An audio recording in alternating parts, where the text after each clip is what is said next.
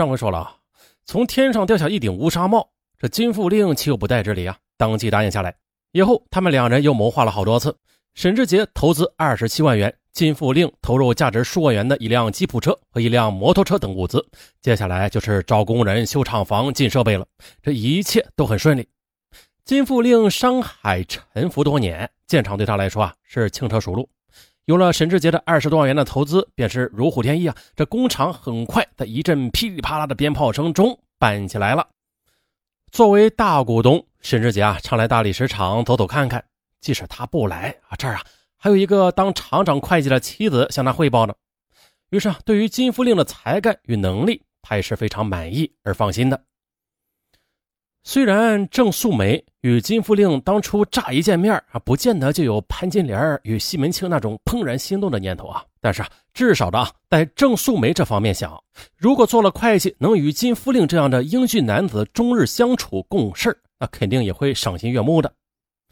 从筹备办厂开始，郑素梅啊就经常和金富令接触。工厂正式生产营业之后，一个厂长，一个会计，他们两人更是天天的工作在一起。吃喝在一起，说笑打闹啊，真一半假一半，久而久之的，啊，就有了一种说不清的暧昧关系了。在金福令眼中，郑素梅妩媚风流，很有女人味比自己的妻子月红那讨人喜欢多了。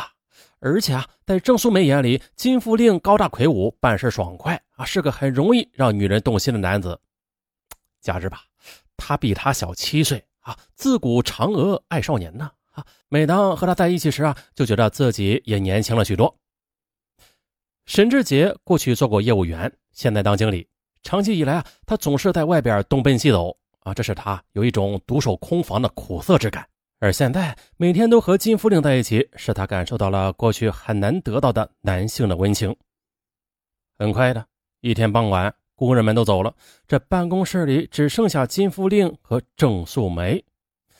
似乎两个人有某种默契啊，心照不宣，谁也不急于回家。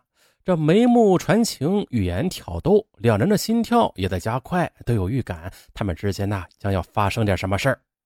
金富令看准时机啊，走到郑素梅的身边，猛地一把将她给抱住了，在她脸上啊亲了一口，说：“嫂子，你太美了，我喜欢你。”期待的事儿终于发生了，但郑素梅她有点惊慌失措。毕竟她除了丈夫，还从来没有另外一个男子搂过、亲过她呢。她红着脸挣扎着说：“你别，这多不好，真不好的。”金富令他不敢贸然行事，便松了手。郑素梅拎着自己的皮包就走了。哎呀，郑素梅回到家里，这家里依然是空空如也啊，冷锅造凉。小海在经营着一家私立学校就读，这两周才回来一次呢。丈夫又在外边经商应酬跑野了啊，总是也很晚才回来，甚至一宿都不回来。慢慢的，郑素梅寂寞难耐，尝过了没有家庭温馨欢乐的苦滋味这家里有钱了，日子富裕了，但是这钱再多也不能改变她心灵与感情上的孤独与空虚。与其回到家里，那还不如待在厂里和金富令一起说说笑笑呢。他怕回家回到这空空的房子里能干什么呀？啊，怎么打发这百无聊赖的时光呢？他很怕看电视，最怕看那些尽情渲染的男欢女爱的电影、电视，甚至广告。哎呀，人家是人，我也是人，为什么我活着就这么索然无味呢？想起金富令，啊，郑素梅抬手抚摸着被他亲过的右腮，啊，走到镜子前呢。这眉眼儿，这脸蛋儿，你看，还有这高挑的身材啊，这些谁敢说自己丑啊？连小自己七八岁的金富令都动了心。可是这大半生都是这么过来的，他也没有尝过人家那些女人浪漫舒心的日子。哎呀，这眼瞅着就是离了四十奔五十的人了。再说了，这金富令哪点不比沈志杰强啊？人家喜欢你，嘿，你还破被子叠起来了啊？错过了这个人。你还能遇到比他更好的吗？当夜，沈志杰没有回来，郑素梅泡了碗方便面，草草吃了，连碗筷都没有收拾，就躺床上了。她睡不着啊，脑子的屏幕上反复的播放的就是金福令搂着她亲她的镜头，耳边还回响着那句让她面红心跳的话：“而当夜的金富令他也没有睡好，在床上他紧紧的抱着的是老婆月红，但是脑子里想的却是郑素梅。他采取的那个有节制的行动，实际啊是试探。嗯，郑素梅并没有生气，更是没有声张，这是他心里有了底儿。心急吃不了热豆腐啊，对这个女人嘛，得慢慢的一步一步的来。天天和她待在一起啊，比和自己老婆待的时间都长呢，机会多的是。现在呀，在外面搞女人，他是有足够的把握的。他呀，早已从郑素梅那双会说话的眼睛里看出了门道啊。今晚的事儿也是更加坚定了他的信心。果然呢，第二天上班之后，这两个人照旧是有说有笑的啊。以后啊，每当屋里没有别人的时候，金福令就故意的提起话头，讲述他的身世经历。家庭只想到他和妻子的性生活，这类话题郑素梅并不避讳，反倒听得很入迷。她从金福令对妻子抱怨中联想到了自己对丈夫的不满。这丈夫沈志杰啊，在外边往家里划了钱儿啊，倒是把好手。可是，一个女人对丈夫的需求却并不只是钱呐。这金福令的话，郑素梅是越听越爱听。星星稀星星。她觉得和金夫令的距离是越拉越近了。用他的话说，他对金夫令产生了同情。嫂子，我要是能娶上你这样的，多好啊！这金夫令的诉苦之话后，话锋一转，两眼便闪露着渴求的目光。哎呦，我都老了，比你大好几岁呢。郑素梅也在试探。哎呀，可别说这个，你显得比我老婆都年轻呢。哎，再说了。真正的爱情可不计较年龄的呀。其实啊，这些已经远远超出了正常说笑的范围了。当他们两个人在办公室里这样津津有味的调情的时候，这外边的工人看见了啊，还以为厂长和会计在共商办场大计呢。终于的，金富令的慢慢来，终于的到了火候了。一天晚上，他和郑素梅都借口没有走，在工厂的宿舍里发生了性关系。从那以后呢，金福令和郑素梅更是形影不离了。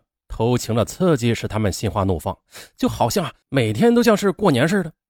金福令对郑素梅的关爱有加，出手大方，舍得啊在她身上花钱，吃喝不用说了啊，还为她买服装、首饰、化妆品。郑素梅呢，描眉涂唇，这浓妆艳抹，比过去更加刻意打扮了。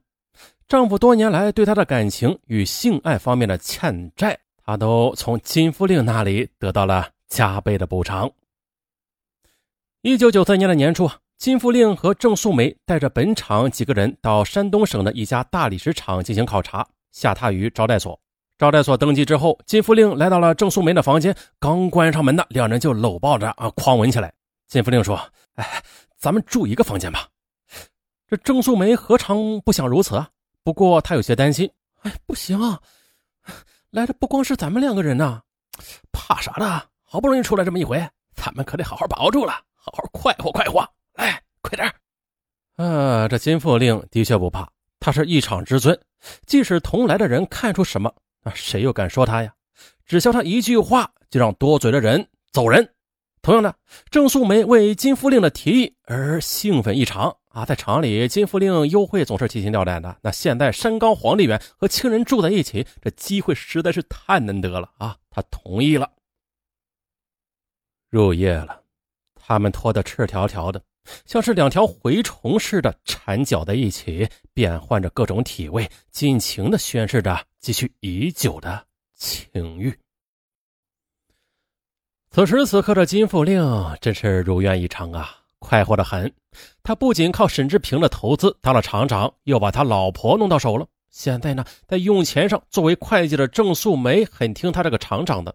这两人已经不仅仅是过去那样的工作关系了。然而呢，得意忘形的金福令，他怎么也不会想到极具戏剧性的一幕。就在此时此刻的，他占有着这个女人的丈夫，也要占有她的女人。哎呦，尚文，这是剧本吧？哎呀，还真不是。那天呢，沈志杰让金福令的妻子岳红到他家里对账。岳红来后啊，两人对了一会儿账，随后又聊了起来。岳红说：“大哥，你真傻呀。”沈志杰问：“，我怎么傻了？”月红又说：“金夫令和大嫂的关系不一般，难道你看不出来吗？嗯，沈志杰听了一怔。的确的，他虽然总是在外边跑，但是啊，也听到一些关于金夫令和郑素梅关系暧昧的话。现在呢，啊，连金夫令的媳妇儿都这么说自己傻，可见啊，他们的事儿十有八九是真的了。